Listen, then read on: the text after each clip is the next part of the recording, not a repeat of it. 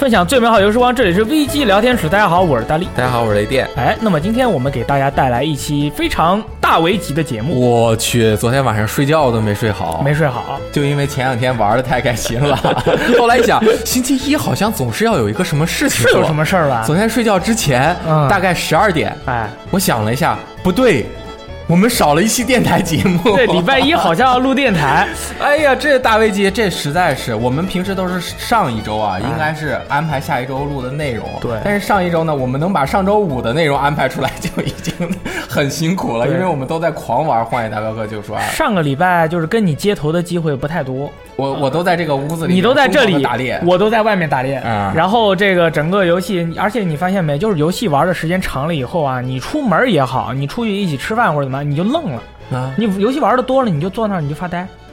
我就我就是这样的。哦我们那天就是晚上去吃椰子鸡，然后嗯我荒野大镖客，我是反正我就玩一会儿睡一会儿，玩一会儿睡一会儿，然后晚上一起出去吃饭，我就坐那儿发呆。哦我就就整个人就这样这样的一个一个状态。所以说，其实我是知道今天要一起录电台的，是但是呢，我我我我也忘了，就是忘了要准备什么主题了，对对对但是我们今天就一定要说，哎那必须要说哎拼凑了一下，那就说说，还要说一下《荒野大镖客：救赎二》，因为这个我们只只知道这个了，最近对，最近我们这编辑部啊，就是嗯所有的人，如果玩游戏的。啊，他就是只玩《荒野大镖客：救赎》，如果不玩的，那肯定是看撸啊撸的录像啊，就比赛，就就这么两件事儿。哦所以说，那其他我们也只能是见缝插针去学习和安排一下。哎所以说，雷电老师今天给大家准备了一些这个小替补啊，这个小的一些提示啊，和玩这个《荒野大镖客：救赎二》的这个这个游戏的一些这个小技巧。哎，因为我一边玩一边发微博，一边发微博就一边有人问我问题，啊我这个回答的真的是很累问的问题。第一个，我的马去哪儿了？你的马去哪儿了？我怎么弄新马？第二个。我的皮去哪儿了？我的马丢了之后，我的皮也没了，那怎么办说皮怎么办啊？这些一会儿我们都会在这个里面进行解答。同时呢，除了说一些《荒野大镖客：救赎二》的相关信息，而且我们不会剧透啊。嗯然后呢，还请大力啊，在玩《大镖客二》之前啊，玩了两个游戏。什么叫之前？其实我这两天刀魂我也蛮玩的蛮多的。对你不要以为《荒野大镖客：救赎二》发售，这个世界就是他的了，没有那对于很多人来说并不是。啊。是的，没错，嗯，那我们默认它是吧？好，好那么我们先说这个《荒野大镖客二：救赎》啊，大镖客救赎二》嗯首先，我们先说一下这个游戏的武器。可以，啊，这个游戏的武器数量非常多，我好像也就发现了不到三分之一。嗯基本的取得方法其实还是要去商店里买，嗯，如果你不买，你就没有。你捡了的武器，它不能永久的放在你的包里面哦，主要是分不是全部啊嗯，呃，它是呃什么用过的呀、用旧了的呀，什么什么这种的，就是你捡起来之后，你看它最下面那个状态槽啊，其实它不满，它不满和你自己武器使的不满了还不一样。哦，你使的不满了，是因为它沾了屎，不是，是因为它那个变成了灰色啊，哦。用掉的地方白色变灰色，但是这个武武器你捡的，一看右边直接是黑的，嗯。那这武器基本上就是没什么用处，你就随便用一下。那么，当然你买的武器。那如果我地上有一个武器，我我我，它就提示交换嘛，摁 L 一或者 L B。那我一交换，那我把我买的武器扔地上了，那我不开心了。那就大危机了。那我花钱买的我丢了能行吗？所以大家都不想丢。对，啊，但是呢，我现在就要先做一个声明。对如果我后面说的内容有任何的错误，也都是我自己的问题，大家那个自己行事丢了枪，别怪我啊。对，大家如果其实因为这些问题，因为雷燕老师这些问题，你去他微博里面，啊、跟他进行友好的交流，好不要？在我们的电台下面骂啊对对对对对就是因为我们也是玩的时间不久，所以可能说的某一些东西也不是那么的准确。但是哎我们这个基本上还是验证过的。但是如果出了 bug 出了问题，也别怨我们啊。最好你还是先把你的枪啊嗯，放在你自己的马上，你把那块变成空白，哎，这个之后你再去捡地上的枪，它就直接拿起来了。讲究，对吧？这个是绝对不会错的。对第二种就是我直接手上有一把枪，嗯那地上有个枪，我摁 L B 就等于是两个切换了。那切换了会不会我的枪丢了呢？对啊，因为你切换了以后，你枪就自己自己做那把枪撇到地上了呀。哎，但是其实只要是你买的枪，你回到你的马背上，你的这个枪啊还是可以拿出来的。所以呢，我今天早上就是为了验证这个，我试了一下，我打死了一个人，他的枪掉了，是一把破枪。我用我的手轮那个呃左轮手枪，牛仔左轮手枪和它切换了。然后我一回到我的马上面，我又把我这把枪调出来，地上那个啊，这样说就是，如果这把枪你是没有的，或者是将会是你永久拥有的枪，它就会地上有一个白色的枪的标志，在你那是黄色是吗？哦，对，那是金白色，对，白金色，对。有可能你玩时间太长了，你就看成白色了。所以这个地上一旦有这个标志的枪，你就要好好琢磨一下你有没有了啊。另外一种就是有一些场景中它有一些隐藏的枪，比如说有一个小吴走进去之后捡了一把 Scofield 啊，或者是捡了一把什么散弹枪，那这个霰弹枪呢，它在地上就是一个标志。你这样枪你捡起来，可能你就赚到了。啊呜！哎，这是这个枪啊。第二个想跟大家说的就是打猎。这个打猎很重要，因为这个游戏里面的很多的素材，呃，是你需要通过完美的打猎方法才能够取得最好的素材。同时，这些素材还要用来升级和制作，比如说你的背包、那你的护符，这些都需要达到完美的皮，或者是传说中猎物的皮。那么，这个猎物怎么打？大家都知道用枪把它打死，然后你发现怎么我打出来的全是劣质的皮？对，基本上都是毁了。为什么呢？这个就是这个游戏的打猎系统，能够称之为打猎模拟器的很重要的一个一环。对，这个我是分析不清楚的啊啊！但是我买了这个游戏官方 APP 里面九块九毛九美元的这个好伙伴攻略啊，我们看了一下，我们看一下我们的电脑啊，这边如果是看视频版的，可以直接看到这个图；没有的话，我也会尽量给大家讲清楚。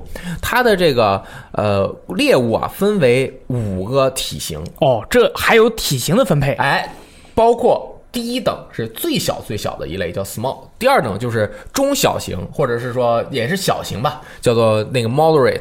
啊，这两种基本上包括啊，什么野兔啊，所有的鸟类啊，还有一些地上跑的什么臭鼬啊，啊，这个蛇啊什么的这些，还有这个青蛙或者是螃蟹。所以小的都是。那么中型、大型和超大型这三种就是在后面。中型，你们一听就能够分辨出什么是小型，什么是中型。中型的包括 coyote，就是什么野狼、狐狸、猪和这个水濑这这种东西，对吧？再往上的就是除了这四种之外，全是大型和超大型。那大型的包括什么？野猪，什么那个呃狼啊、鹿啊，都包都已经算大型了。还有豹子啊，你想狼可能是。呃呃，鹿应该是中型的吧，但其实在这里面，鹿算大型的。在最大型的就是什么熊啊，什么野牛啊，这些大牛啊，鳄大鳄鱼，鳄鱼分大小，还有小鳄鱼、大鳄鱼。对，然后呢？这为什么我们要先分出它的不同的大小？那是因为不同大小分类的猎物，你需要用不同的子弹和武器去进行攻击，以及攻击的位置有区别，也会影响它最后成出来的这个猎物好不好？哦，这里还要再讲一个先决条件。嗯，首先你观察这个猎物啊，大家可以看到这个猎物那个名字旁边有一个星。哦，啊，最高的是三星。三星，哎，三星啊，可以。最低的是一星，一星啊。经常你看着是一个三星的猎物，你打完之后一检查，怎么变一星了呢？那为什么呢？你把它破坏了，打烂了。哎，如怎么才能够得到最好的？就是一星的，你打烂了还是一星；二星的猎物，你打的最好也是二星，打烂了变一星。哦，三星的猎物。你用最好的方法把它打死，就留三星的；稍微差一点就变两星，最差就变一星。说清楚了吧？那怎么着才能够把每一个三星的猎物留下呢？如何才能留下呢？那么这个猎物的身上就又分了三种部位。我靠！第一种部位致命部位，第二种部位弱点部位，第三种部位普通部位。嗯，如果你是一枪就打中它的弱点和这个致命部位。你有可能能把他打死，因为如果你打的是弱点，不是致命，你的武器伤害如果不够，你就打不死他。所以你要打两下。但是如果你用任何一种枪，你只要打到他的弱点那个致命部位，并且你的冲击力是够的，你就能够一枪毙命。嗯，比如说一头奔跑的野牛，你如果打中它的弱点，就一枪毙命了。啊，一头传说中的狐狸，你打中弱点也可以一枪毙命。那弱点怎么看呢？那每只是不是都不一样啊？每一个都不一样，那怎么看？看不来啊！这这光用眼睛看吗？刚开始玩的时候全靠猜啊，都靠猜啊。后面当你的这个死亡之眼提升了之后，你能够看到敌人的弱点吗？你没记得那个官方视频也放出来了，他的这个人的身上啊会有嗯红色的标记，哦，哎我在演呢。哦，原来是这样。哦，就是要升级你的死亡之眼的技能，哎你就会不断的去看到一些新的东西。新的东西。哇哦，是这样。那么你一般猜啊，一般的猎物它的弱点都在这个致命伤都在胸部，啊，难道不是脑袋吗？也在有的在脑袋，有的打了脑袋可能不死，因为它脑壳比较硬，啊你要想穿过它的脑壳打中它的脑子就比较难啊啊，而且比较远。那么不同的武器。也会有不同的效果。就算你打了它的弱点，但是你用的是比如说大口径的武器，你用霰弹枪打它的弱点，那也就把它崩坏了。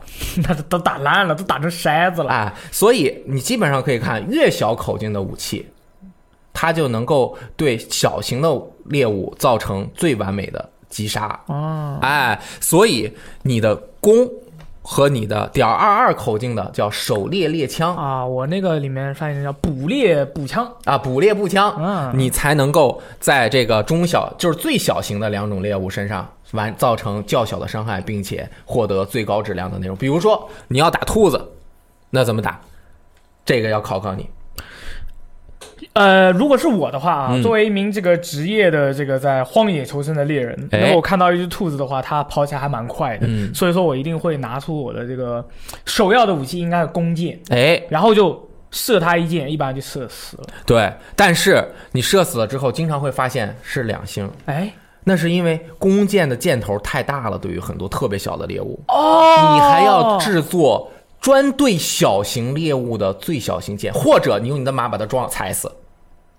哦，是这样吗？对，就是最小型的。就是说，所以说，在我的印象中，我觉得就是最安全的拿来捕猎的工具是弓箭，因为我觉得哦，也就是说，其实弓箭的那个普通箭头还是有点大，对你要不然还是有点大做小箭，要不然去拿捕猎步枪的，嗯捕猎步枪对于他来说大吗？捕猎步枪对于也大，也大了，啊，那就得用弓箭的最小的箭头。捕猎步枪只能留下中等优质的，但是不能留下完美的。哎呦，但是呢，对于有一些中型的、中小型的，就比如说稍微大一点的，什么鹅啊之类的东西，你用火鸡啊，点二二就可以直接留下全尸。哦，是这样的，哎，鹿以上的就用什么 Raptor 这种叫什么连珠枪、连发连发枪对，和步枪都比较好，比较容易。发步枪，嗯，再高级的，就比如说大型的怪物，你用点二二基本上很难打死它，所以你打的枪数很多，它也留不下好的毛皮那。它都都要打都是洞啊，对，所以像什么野牛啊这些的，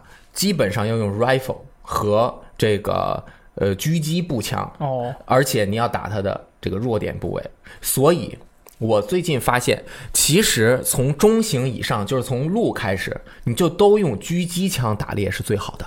呃，所以狙击枪呢，很多朋友可能刚开始玩的话还没有，要到第二章后期才可以拿到。对，拿到了狙击枪之后，你的打猎可能就有如神助了。这个就很很很要命了，因为你用步枪的话，离得很远，它放的很小，你你有时候看不清楚啊你也瞄不到它重要的部位。对啊，你用狙击步枪打开镜之后发动死亡之眼，你就可以比较好的直接看到他那个弱点，直接一打死了之后留一个 perfect 三星。可以，哎，讲完这个为什么要打三星的，呃，讲完了怎么打三星的毛皮之后，就要说我们怎么处理三星的毛皮。对，刚刚忘说了一点，就是传说级的猎物是不分呃毛皮质量的，你只要把它能打死，它就留全尸，就留就留下 OK 的，它是不分一二三星的，啊都是一样的是吧？每一种嗯只有一个，那打完是不是就没有了打完就没了。？OK，你找到一个地图之后，你到了那块儿，它有一个提示，它是摁 Y 键或者是摁三角键，它就直接跟着走走一串儿就达到了嘛。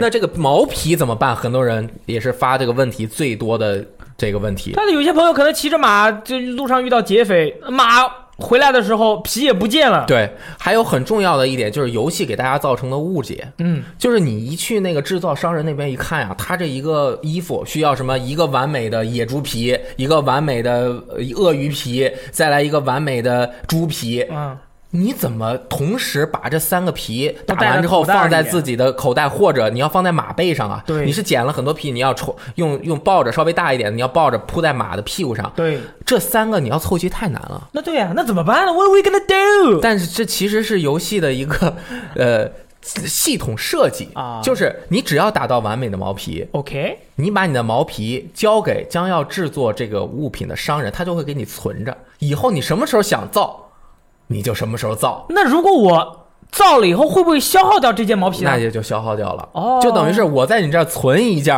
嗯，三星的野猪皮，可以。那你就永远我都在你这儿有一块儿，我什么时候用你就什么时候得那。我怎么存呢？存分两个我，找不到存的这个按键呢。第一个地方是在营地里面找那个皮尔森，他那个地那个那个做肉的那个地方，哎，你直接把它捐献了。哦，第二个地方叫什么？捕猎人捕猎人，英文叫 trapper 啊。，very good English。Yeah, because I look English 呃 guidebook Yeah，cool。来，啊。那个这两个人，皮尔森大厨和这个啊、这个捕猎人捕猎人，他们两个能够建造造的东西不一样。在皮尔森这边呢，它分很多个大类，大部分类啊是装饰你的这个营地的，没什么用，就是纯好看。但是第一类是最重要的，那是什么嘞？香包。哎，买包包最重要，对吧？对啦，这个包能提供你提，比如说你存储的物品的上限，嗯包括什么猎物啊、补补给品，所以这个真要优先升级，对吧？对比你外观好看这个更有用，但是想要达到也挺难。第一，你需要在营地升级相应的设施之后，它才能够帮你开这个包。最后一个包是上面所有的包都做完才能做最后一个包。超级包。哎，所以你看着这需要什么呃素材，你就先把紧着把这些皮带回营地。交给他就先捐献，啊，捐献哎，所以虽但是他还会给你点钱，虽然很不是给你一点钱，就是这钱就进入这个就存到这个公司的账户头上了。哎，但是呢，这边不要给太多，嗯因为大量的有用的东西其实还是在这个捕猎人身上。对，捕猎人在哪儿呢？捕猎人在这个大家打开地图啊，哎有一个标记就是一个小熊的爪子。啊，对，这个捕猎人分两类，第一类是流动的捕猎人，嗯就是如果大家没有去过右边一个很神秘的地方、特别厉害的地方之外，你平时看到的捕猎人他是会移动的。啊，到了最右边，地图上面现在左右最东边有一个不动的捕猎人，他在一个集市里面。对，这个捕猎人你就尽量每次去给他就可以了，这样就是你不用跑来跑去的嘛。就是你直接把马开过去，然后下马，把马停在门口，把把那个皮卖给他就行了。对，你就进去跟他说，我就说我卖，啊，销售。可以。出售给他，他就永远记着。你只要出售一次，你一看，哎，我出售了，我没有了，但他给我钱了，但是为什么我知道还可以知道呢？就是这么个道理。哦因为如果让你同时打三个皮，你都在他身上，这个基本上太难了。那我是不是可以这么理解？哎，咱们去了一家农家乐，哎，然后呢，你给了这个农场主钱，你就钓了一批，呃，钓了一条鱼。哎，你拿来这只鱼以后呢，农场主说：“哇，你这个鱼很漂亮，哎，我我要花钱收购你这条鱼。”然后你把这个鱼卖给他，他同时说：“虽然我收购了，但是我把这个鱼做给鱼汤给你吃。对，是 不是这个这个意意思而且其实他给你钱，其实是因为你给他的皮，他可能不会全用到你这个身”上。哦，他说还剩一点儿，我给你再加工加工。除了这个之外，传说的皮啊，嗯你就送到这个捕猎人这边。一般你打死一个传说的猎物，我打死一个传说狐，嗯他其实不是给你一个皮，他会给你那一身儿所有的那个传说狐能够解锁的那一身衣服的够用。哎，因为整个游戏每一种传说物怪物猎物只有一只，对哎，如果你打完了，你忘了扒皮了，What we gonna do？或者你扒了皮路上你遇到劫匪了，你死了。哎，但是没事因为只有一只，你这个就算默认给他了，只不过你没卖钱而已。哦，是这样的吗？。对，那我能不能这样？就是我也不在乎钱嘛，嗯然后我这个呃打到的它这个皮，然后你要走很远的距离到捕猎人那边去送给他，很很远嘛。嗯那我捕到以后，我剥完了以后，我放马上我自杀。那应该也可以，但是也没必要嘛，因为卖钱还卖挺高哦是这样啊。但是以上就包括最后那个丢了会出现的，我没有试过，因为我不敢试的，对我不敢试的没有人敢试。公官方攻略本说的，出了问题找 R 星，好吧，不要找我，我只是给大家解，因为有的人说我那个剪了个皮没了，或者是我剪了皮也不知道放哪，那你直接找那捕猎人就可以了。啊，哎原来是这样。其实还有很多东西可以造，什么你打完传说的，它还有一些小爪子，可以去做护身符，提升你的体力上限啊。哎，这里又有一个问题了，嗯你做了那个护身符以后要装备吗？这个就说到了，哎，做了就专装上了。那就是说，如果你做了二十个都做满了，因为你那个那个列表上面都是空的嘛，哎你一个一个全做完了，哦，那那这些呃叫什么？这个这些 buff 就都有了。就是它在脚上面有一个护身符的装备，嗯就是你随便装一个，所有的都有效。哦，在在哪儿装？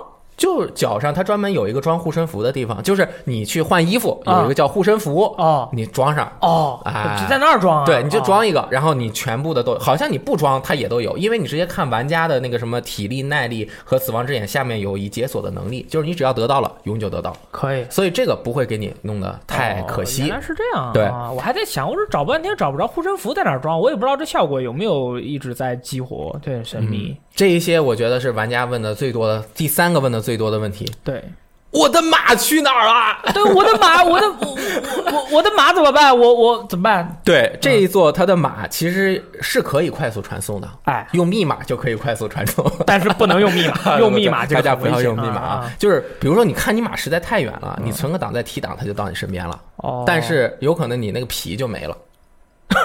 就没有了。对但是更多的时候呢，我们要先和他建立友好度。它啊有一个大圈儿，这圈儿不管有多大还是多小嘛，他能够叫过来，他就会跟过来。对对对如果快开战了，他一般会躲远点。如果他没躲远，你就要调查着他，摁 B 把他踢飞，哦，就是让他离开离开。就是哦咻咻，对，很多朋友就说。我这太担心我的马了，我这终于养捡了一匹好马，对啊吧？四级耐力，五级体力，多牛逼！而且那个四星好感度，我不敢骑了，我出去万一死了怎么办？怎么办？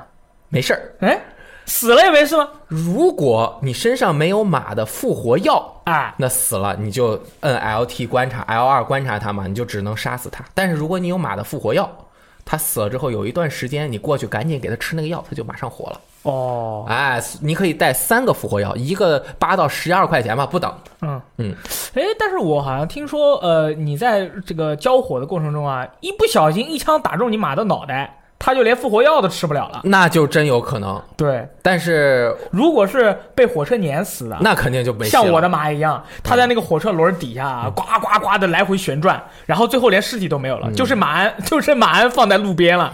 这样的话，可能就没有办法用真的就没了那你这死的太惨了，你完全没有办法。对，但是它大部分时间是可以的。我的马死过两只，一只是被火车压死了，因为我进去交赎金的时候，我把那个火马停在那个 那个这个铁轨上面了。呃，那个马就是呃，就是我是我也是站火车上面，然后那个马就说啊，主人你去哪里，我也来，然后就使劲蹭那个火车，就啊啊啊啊啊就被卷到下面就死了，就只剩马马马马鞍了。不过大部分时候它还是会躺在地上，然后你和它的好感度越高，你能够使药的时间就越长，啊就是说他留给你的时间越长。所以其实啊那种情况其实很少的。那个呃，除非你自己打你的码头，那些 NPC 怎么可能打的那么准？你的马还会跑。对对对，是吧也是，平时一般是不会，你的马会被 NPC 直接打死的。对但是如果运气不好被打中了，那就那也有可能。对这个可能性。但是其实马的那个好感度很容易提升的。嗯然后再说就是你怎么能够得到马，这一点也是很多朋友 How I supposed to get a 恶马？对，以及我的马鞍这个马鞍到底是什么东西那？是什么东西嘞？这个游戏中只有一个马鞍，哦，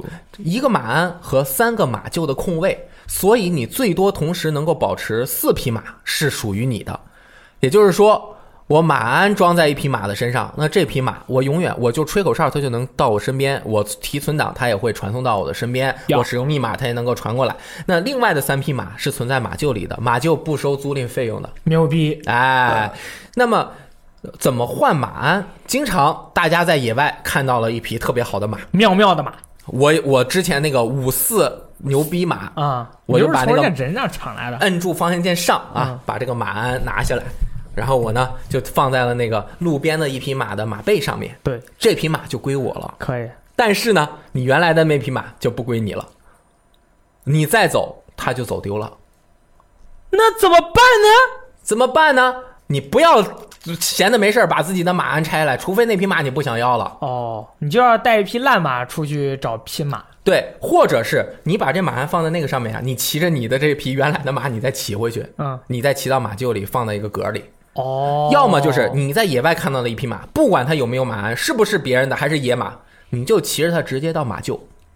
然后呢，如果你三个格全满了，那你就卖一匹。哦，卖一个比较老的。嗯，弱弱的或者你不想要的，因为只有四个上限嘛，那没办法。然后你把这匹马这就进去了，然后你选择给这匹马套上马鞍，这匹马就永远属于你了。啊，但是像这种偷来的马，它是没有马证的，所以卖不值钱哦，是这样啊的。。但是呢，这游戏中还提供了卖马和卖马车的机会，在这个翡翠是叫翡翠。对，是翡翠农场。翡翠农场有一个黑市商人啊，这个黑市商人他还能够买一些宝石啊什么，他给你钱比较高，然后还有那个马和马车都能够开到这儿卖给他啊，然后偷了马车卖，能卖好几十块钱呢。哦，偷马车这么多钱？对，好四十以上。怪不得我抢马车的时候，这来追我的人好多。哦，对，所以这个马呀，大家也不要太担心，就骑就行了。如果你的马呃丢了，或者你的马死了，你的马鞍不是随着马在地上吗？没事儿，你去一个这个马厩，你就能够得回这个马鞍啊，就不用扛着你的马鞍往马厩跑。对，我的马死了，我把马鞍运回农那个运回马厩，然后马厩离我好远。所以其实这个游戏有很多的保险措施，只不过他没有告诉你怎么能够让你的保险生效啊，他直接也不跟你讲，不跟你讲，搞得大家人心惶惶的。对啊，我我一把枪，我舍不得给他花很多钱装饰，因为我怕他丢了。但是其实不用，你只要花钱买的枪，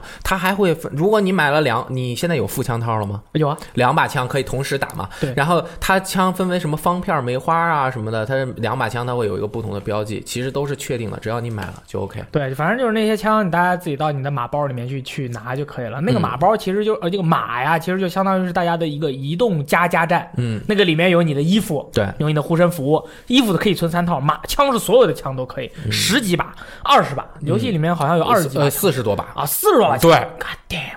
然后那个全部都在那个马身上啊，你可以随便的，只要随便的去捡，随便去拿。但是大家一定要记住，开弓的时候，你记得从马上把你要用的武器都拿下来就行了。你有时候心里想，我靠，我这左手散弹枪，而且右手狙击枪，下面放的是这个连发步枪，还有两把左轮手枪。你一下马，刚准备开战，发现哎，我没拿，全在马身上，怎么办？这个时候你就一边跑一边吹口哨，过来过来，然后就赶紧这个就到马上去拿武器啊，这个就不要忘了在马身上把武器拿好再去开弓。哎，还有两个小 tips，第一个就是武器 condition，因为比如说生锈了什么，它不是会下降那个最下面的状态槽嘛？这个状态槽下去之后，你直接你用枪油也可以。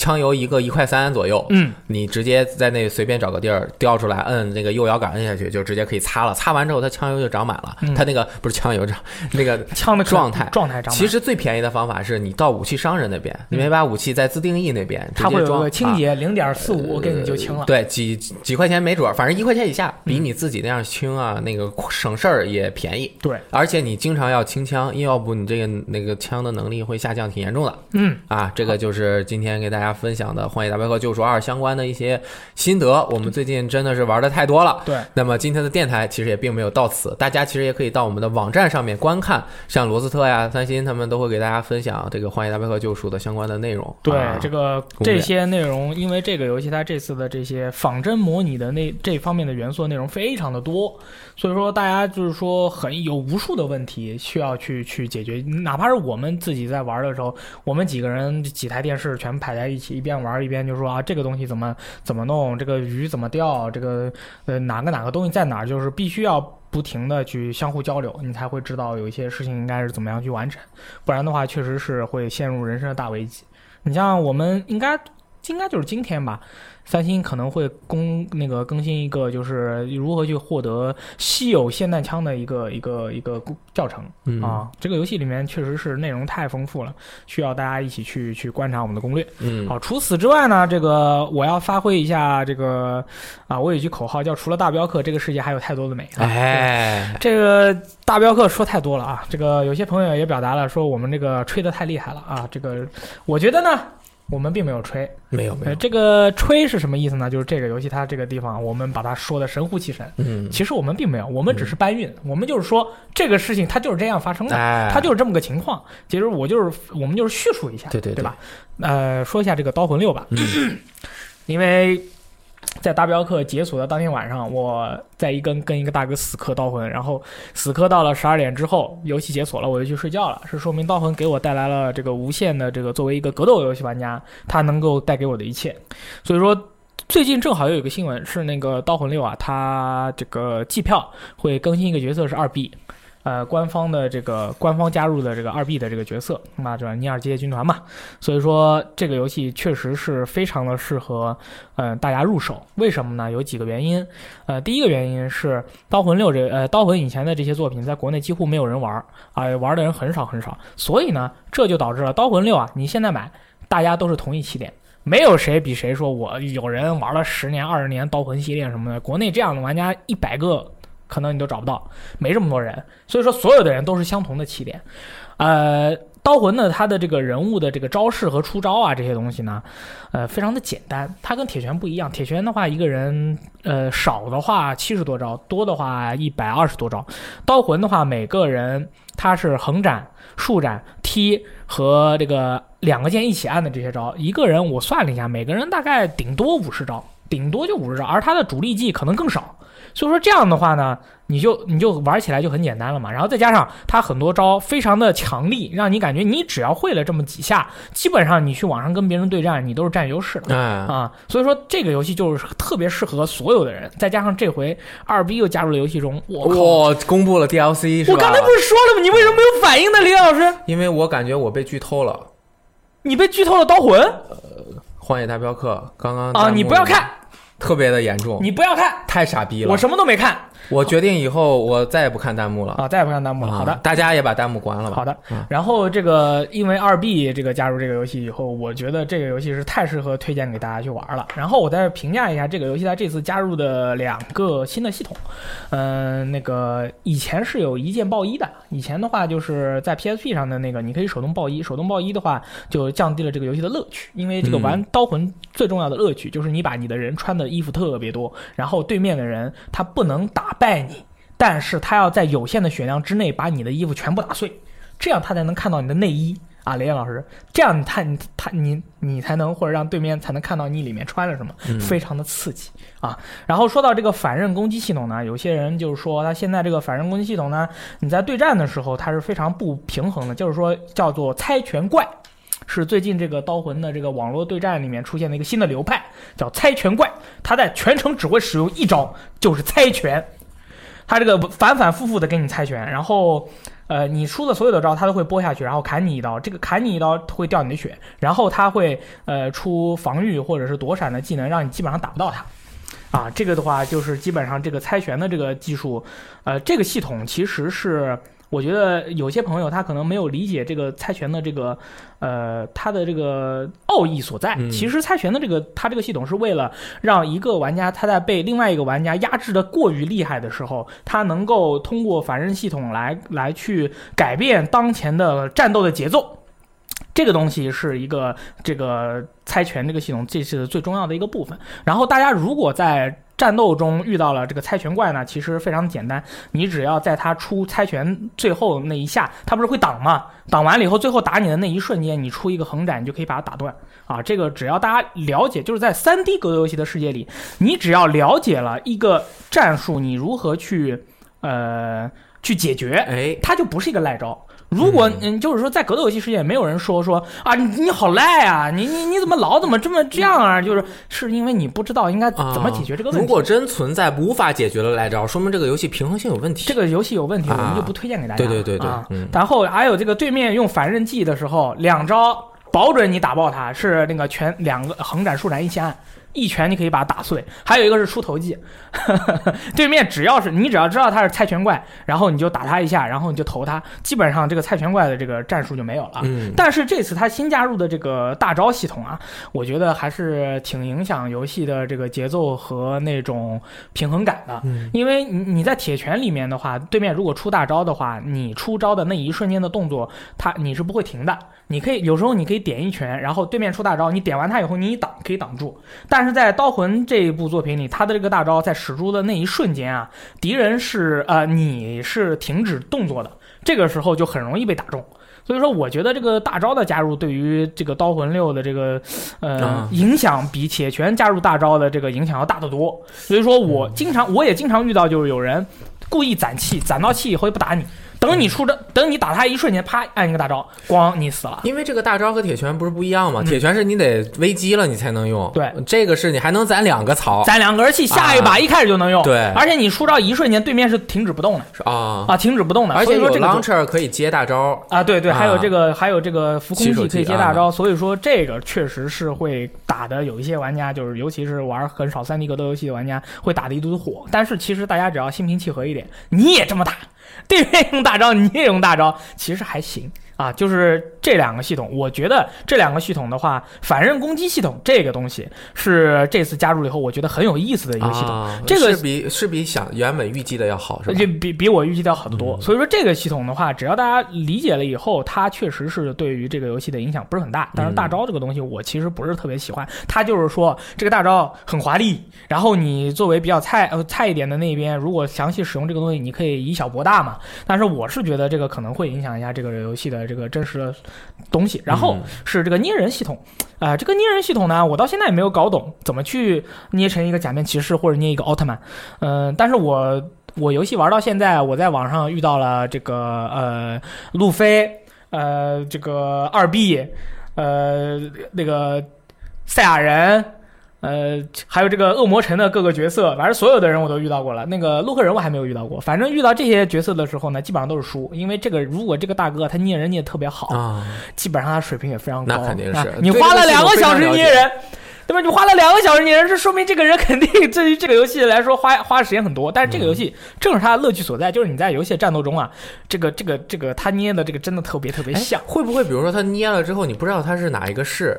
哦，是这样的，其实这个也不用担心。嗯，啊，你只要看他用的是什么武器，哦，你就知道他是什么样的一个情况。但是目前最近是出现了一个状，嗯出现了一个情况，就是有人捏了一个五彩四四边形的一个方块，而且捏的特别特别大。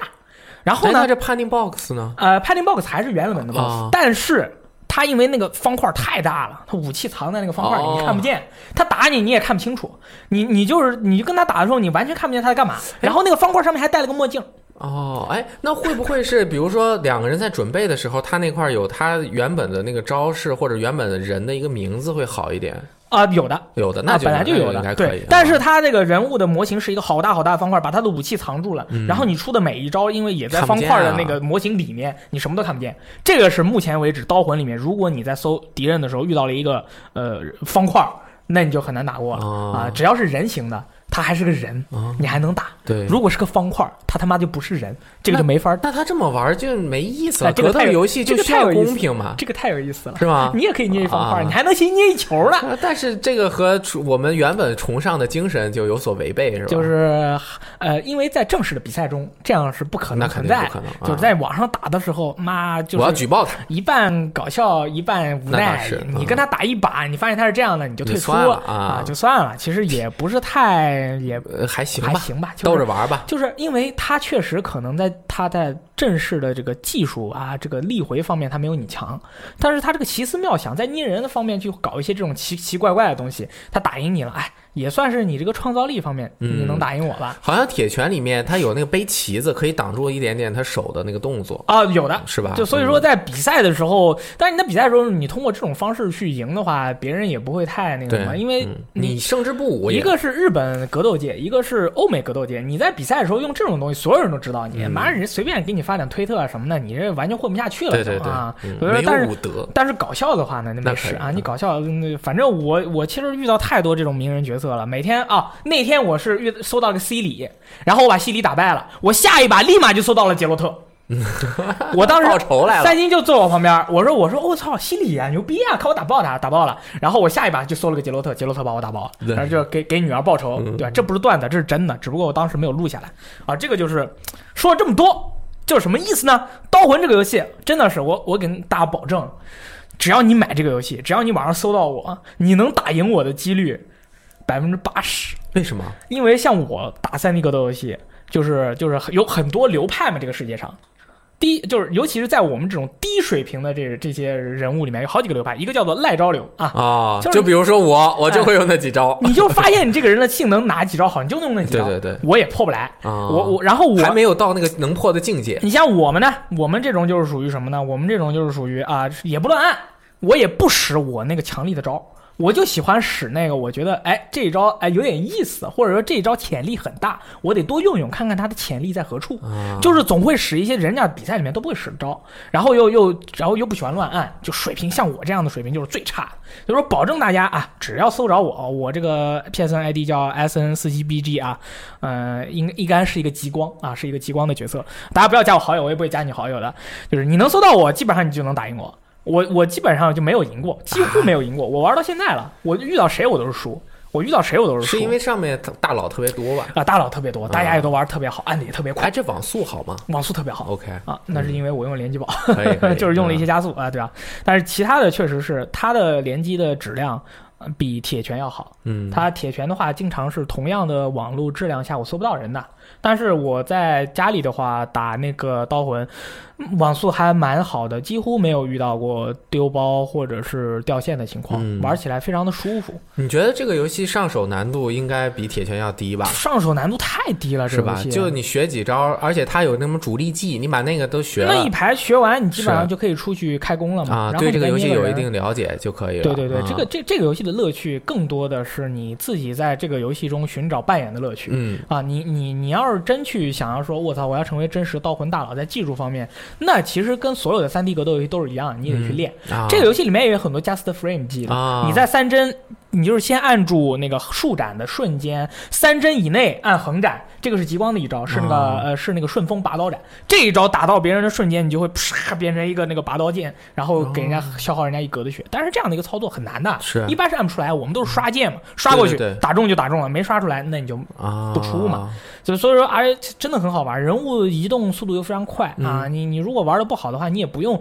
那么急着跟别人拼刀，你就走走走走走，前前后后走走走，特别快，人家打不着你是。啊！就是人人都能玩啊，人人都能玩。对，我就觉得这个游戏特别的华丽、嗯，这这哇哇优雅。哇！我跟你说，这个世界上有两个游戏，哎，如果一个朋友到你家，对吧？A new friend coming to your home，然后呢，啊说哇哦，你有 PS 哎，或者哇哦，你有 Xbox 哎，刚你拿个游戏给我看看，就是这画面玩一下，玩一下，让我觉得这个画面很 gay 啊！地平线四，对你们这玩主机的人，就是天天说你我的游戏 gay 画面 gay，你给我看看，对不对一个就是给他看大表哥，那是对吧？对油画般的这种画面水平，太棒。还有一个就是挤掉了当年的铁拳啊，刀魂。很好理解，是吧？好理解。而且他可你这个朋友按的快一点，也就把你打爆了。啊画面又华丽，对，女生的那个第二性特征不是女生的动作非常的健美，充满了力量与美。啊，很优雅。她穿的那衣服也好看，加上她那个环境，对吧？那个战斗的那个、那个、那个特效啊，嗯哗哗的，那那就你随便按几下，你就是你都不知道你在干嘛，但是你的画面特别华丽，你不像铁拳，你按干嘛？对你就是招式大开大合的是吧？招式那那特效哗哗的，你就不要钱，你知道吗？你要铁拳的话，你按半天就是就是嘿嘿拳脚，对吧？对拳脚对对对，很朴对对对。对对，但是我对铁拳的爱那是永远的。嗯但是刀魂这个游戏确实也是太适合大家这个作为这个三 D 格斗游戏的入门作品。啊这个华丽的这种感觉，以及新手怎么就能够玩到，我就要和大家分享一下。你你来，当年我们在游戏机使用技术，大家都知道，看杂志的话，光盘上面也有收录，叫游戏机使用技术编辑部这个刀魂大赛。我记得你们好像还铁拳大赛啊。呃，那不知道，反正举办的最多的是刀魂。刀魂有两个特点，哦，第一个是连续几年都举办，嗯，第二个是所有人都参加，包括美编。为什么呀？这这格斗游戏啊，哪有这么多人玩得来、这啊？其实相当于一个团队建设的项目，而且奖品还不错。最重要的是，就像刚刚说的，你随便练一练。你就可以玩儿，你赢一局，你没准就能拿一个奖品，因为大家很弱鸡很多呀。你碰到一个和你差不多的，百分之九十都弱鸡。你按两下你就，然后你按两下能赢，你稍微练几个招儿，你就能赢了，对吧？嗯当年我们就是号感受胜负之和沙家的号召，他们两个最喜欢玩这个。对啊，动作游戏喜欢玩，然后就是格斗游戏爱玩这个。当时啊，我们举办大赛，当时好像是灵魂能力五，嗯对吧？三六零和 PS 三的，然后我们就练嘛。那会儿啊，我和六爷，我们当时有的时候用 PSP 玩一会儿铁拳。当然你也知道我的水平，那肯定是被六爷摁在地上摩擦呀。六爷这么厉害，六爷当年和疯癫人他们狂、狂打铁拳，格斗双雄啊！那会儿是四吧，铁拳四吧，PSP 上面，呃，铁拳五，铁拳五。五 DR，、啊然后好像还能 PSP 带一个，就是你没有这个游戏，对，我可以让你下载了，咱俩对战，对对对对吧？特别特别，然但是只有一张图，啊，啊就同一张图。但反正你能练练嘛。啊，够够够，呃对，然后后来说这个刀魂出了，哦。这我有迎头赶上的这个兴兴趣和信心，因为就是受了他们的蛊惑，说这游戏就像你一样，这上手太容易了，你们来练一练吧。嗯，然后拿公司的游戏就在那玩儿。呃，我第一的感觉就像你说的，它这个画面呀，这个啊特征啊，特征啊，啊，对，这个特征啊 boobs and tits 啊特别的好看。huge 啊 and shaking，然后我就选了一个，我最喜欢的角色啊，就这个巫毒，是叫巫毒吧？对对 不是他，就是那个主角 Sophia，比较正派，对，所有人都能够喜欢一个这样的一个一个比较伟大、光明正义的角色。哎，我试了一下，就问这个方方方啊，就很厉害，对。对，然后速度又快，就在那边在宿舍练。当时我们宿舍有我火云邪神黑熊精啊，那个火 云，对火云吧，火云他外号就叫火云邪神，就是那个周星驰里面明白对，然后还叫黑熊精还有白夜白老爷是经常看 live up 那的，全是打格斗游戏的这些人，啊，对啊，都打的。那你还觉得自己还有机会吗？我他们培养我呀，啊，可以，他们让着我，不像你不让着我。但是不让着有不让着好比赛，你不是赢了吗？不让着有不让着的好，让着有让着的好。比赛你不是赢了吗？那你要是铁拳让着我，没准铁拳比赛我也能赢呢。说着玩的，啊他们就是会呃，也没有总让着我，因为他们水平也不怎么样。对，让不来，就是让不了。我我就在那儿练了几招，然后就参加比赛了、哦啊，然后抽签儿，嗯我都我都不记得比赛的过程，具体的你就记得抽签了，我就记得，反正大家也知道，像我这么刻苦努力，当时练了五个小时，可以，那肯定是一轮游啊。那挺 一把就输了。啊他们根本就那个不在意，觉得这是很正常的。格府在旁边连表情都没有，嗯。然后格府也是用心的练啊，嗯但是呢，这个游戏虽说你在前两轮的时候还有可能能够通过一些奇怪的招式啊、瞎打呀、卑鄙的伎俩啊，当然 BO 三中赢两局，，BO 三中赢两局还是可能的，但是真正会玩的人，你还是打不过。那是啊你像他们就是从一代开始玩的，好像是玩特别久了。王子和圣父士，嗯他们永远好像都是，除非他们俩在半决赛遇上，嗯否则永远都是他们两个去进行巅峰对决。反正一般是圣父师得第一啊。嗯就像什么呢？我们前一阵举行的铁人格斗大赛，对对吧？我是主办方，你是因为什么支配人？我出钱买奖品，对然后我选项目俄罗斯方块。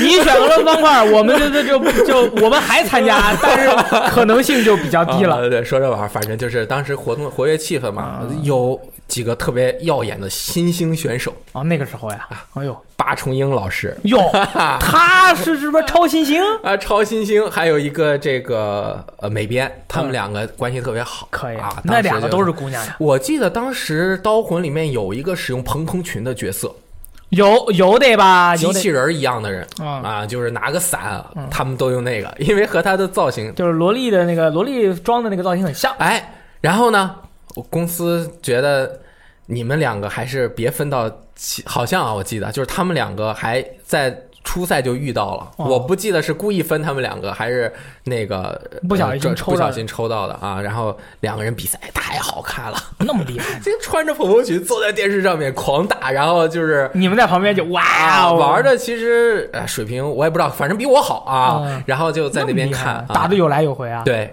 然后里面其中有一个人呢肯定赢了，然后第二轮就也输了嘛。对，呃，整体的感觉就是，嗯、很好看。嗯。这个游戏观赏性很这。真的是，就是你哪怕你不爱格斗游戏，你光看你就觉得哇，劲爆对啊！对当时为了比这个比赛，我们会把公司的一个那个地方专门有几个沙发全都周开，嗯。然后让大家坐在这边一起看，嗯就是那种呃，这个其实输赢大家心里面也有谱，嗯，不像比如说 肯定吧，圣术师和那是这都不肯定他不像打羽毛球，谁都不服谁，嗯对吧？公司要比打羽毛球，那这个可能就是比到最后，如果奖品特别严厉的、特别好的话，嗯就公气氛可能有点神秘哦。啊。但是这个 大家、那我们也可以比羽毛球啊，我们也可以啊。那谁最厉害谁出奖品，你怕不怕那我不出的，啊？说着吧，反正就是整体的那种氛围特别好，那特别快乐嗯回来我们也可以找一个大家都不擅长的游戏一起去比赛。刀魂啊，没有机会了。你不比刀魂，别的没有机会了。我觉得我们比一个《荒野大镖客：救赎二》，十六个人站一圈互射，我操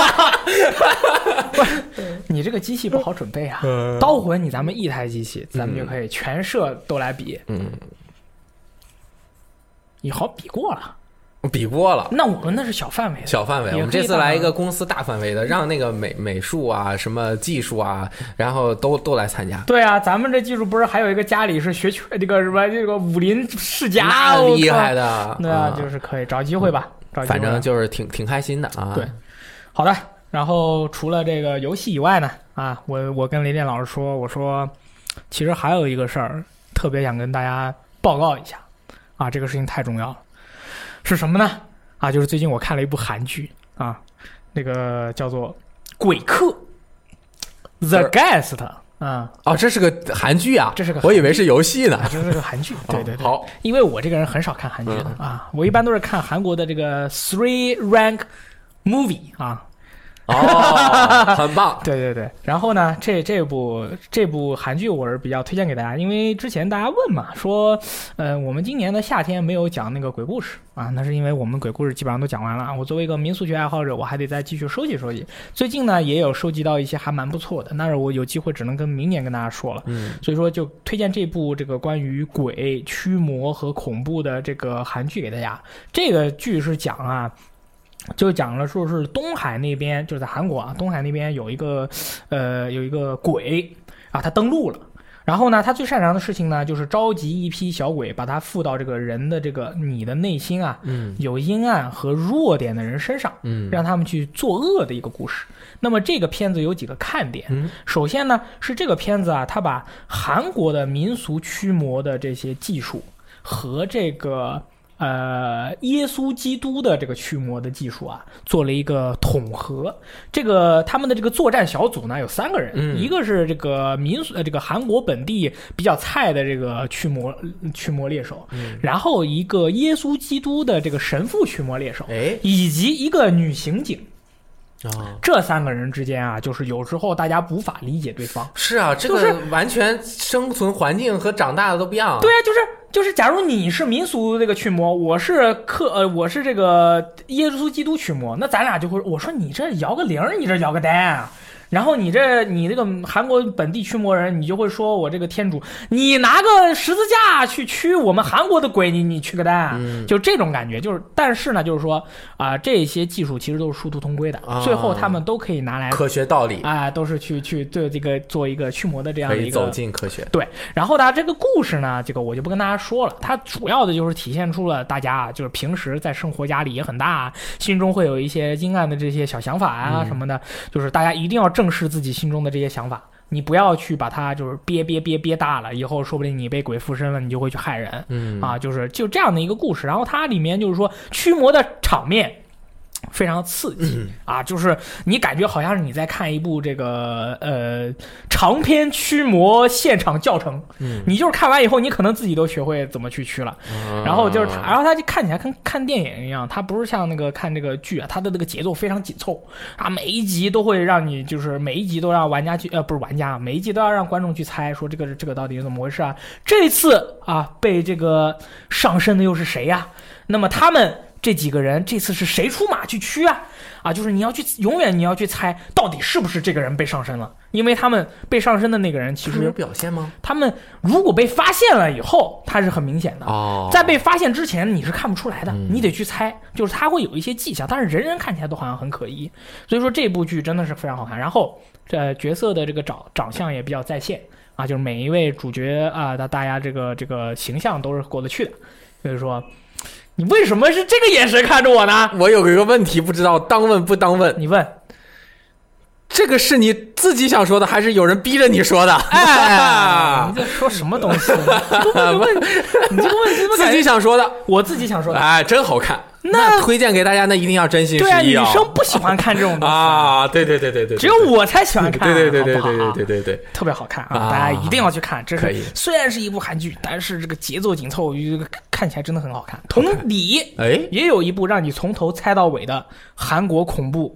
电影儿叫《哭声》，我以前跟你说过。哎呦，我看了也，一定要去看啊！你看这两部剧，其实感觉是一样，就是你得猜到底是谁啊，到底是不是他呀、就这种，你带着这个问题再去看这个剧，你的感觉就是不一样的。而且，作为一个中国本地的民俗学爱好加这个这个业余的这个学习者，哎，我已经学习了他们的这个韩国跳大神型哎呦，呃驱魔技术嗯。和这个克里呃这个这个天主教啊驱魔技术。嗯，我可以很负责任的告诉大家啊，中国的驱魔技术比他们的都要先进，是啊，比他们的都要帅气。历史悠久，哎，这个我们这个中国驱魔技术很厉害，你找到那个鬼的尸骨，咵一烧，这个这个就不需要现场怎么样了、啊。还有一些其他的这种方式，真的就是你会，如果是你对这些东西有有有有喜爱的朋友啊，你去看他们不同的这个民族的这个这些民俗的这些这些遇到的一些处理方法什么，你会发现，嗯，每个民族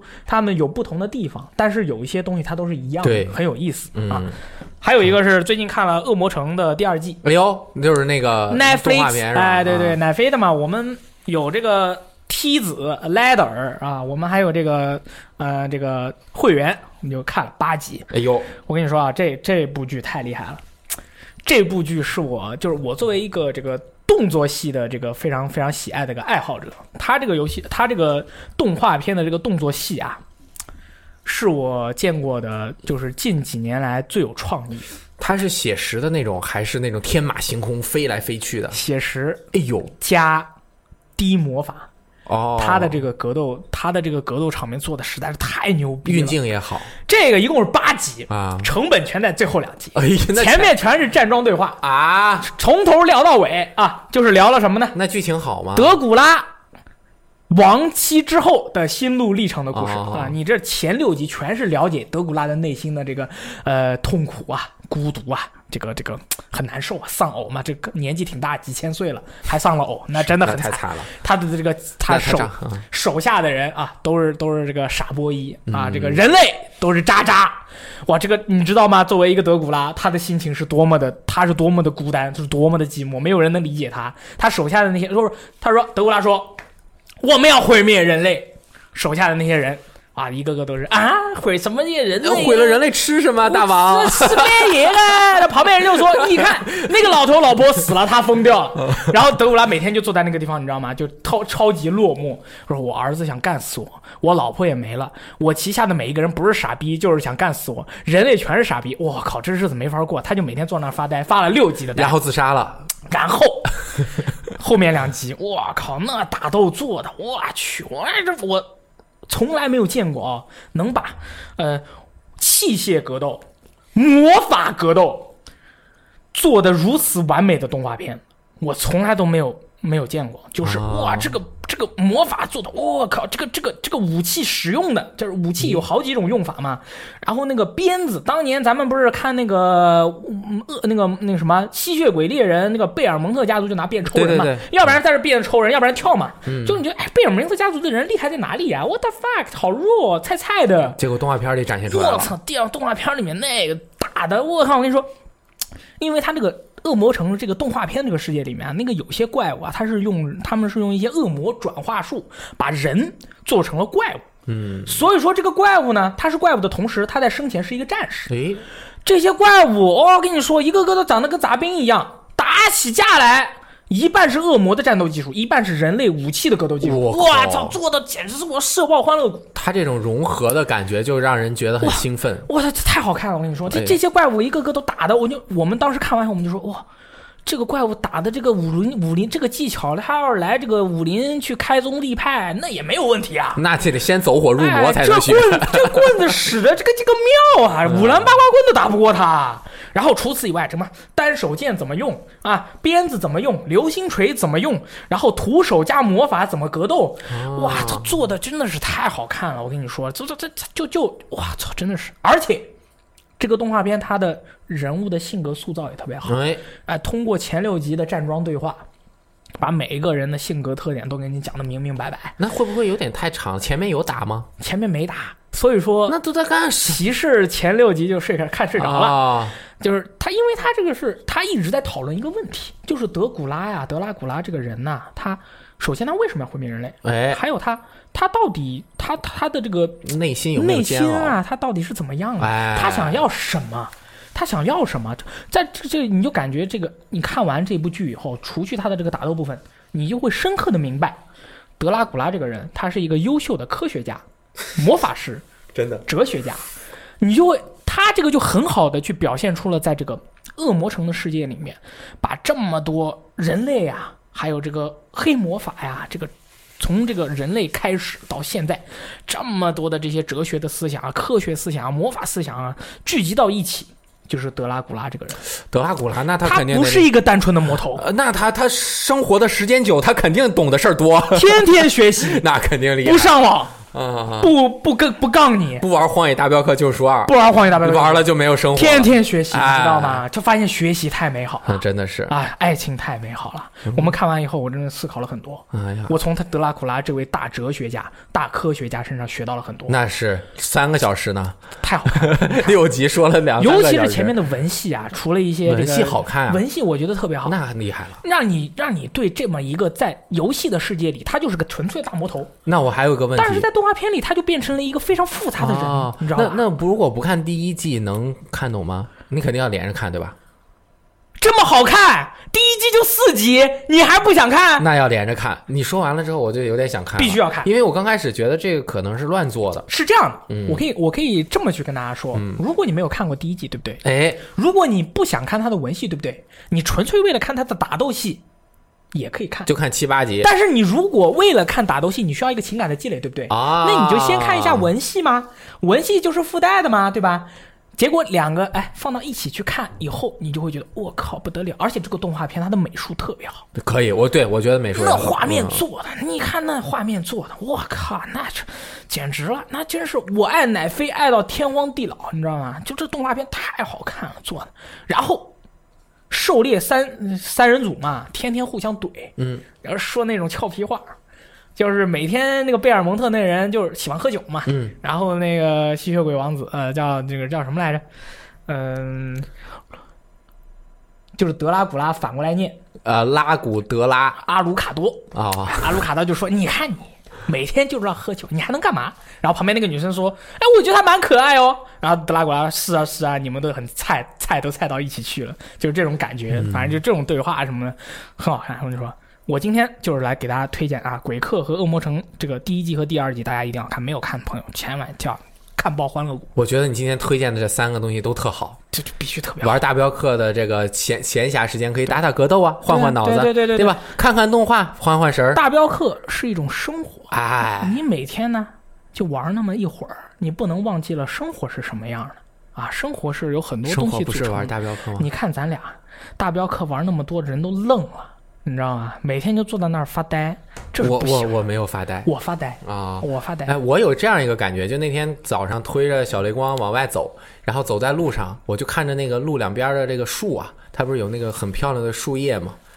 但是我觉得怎么不如游戏里好看呢？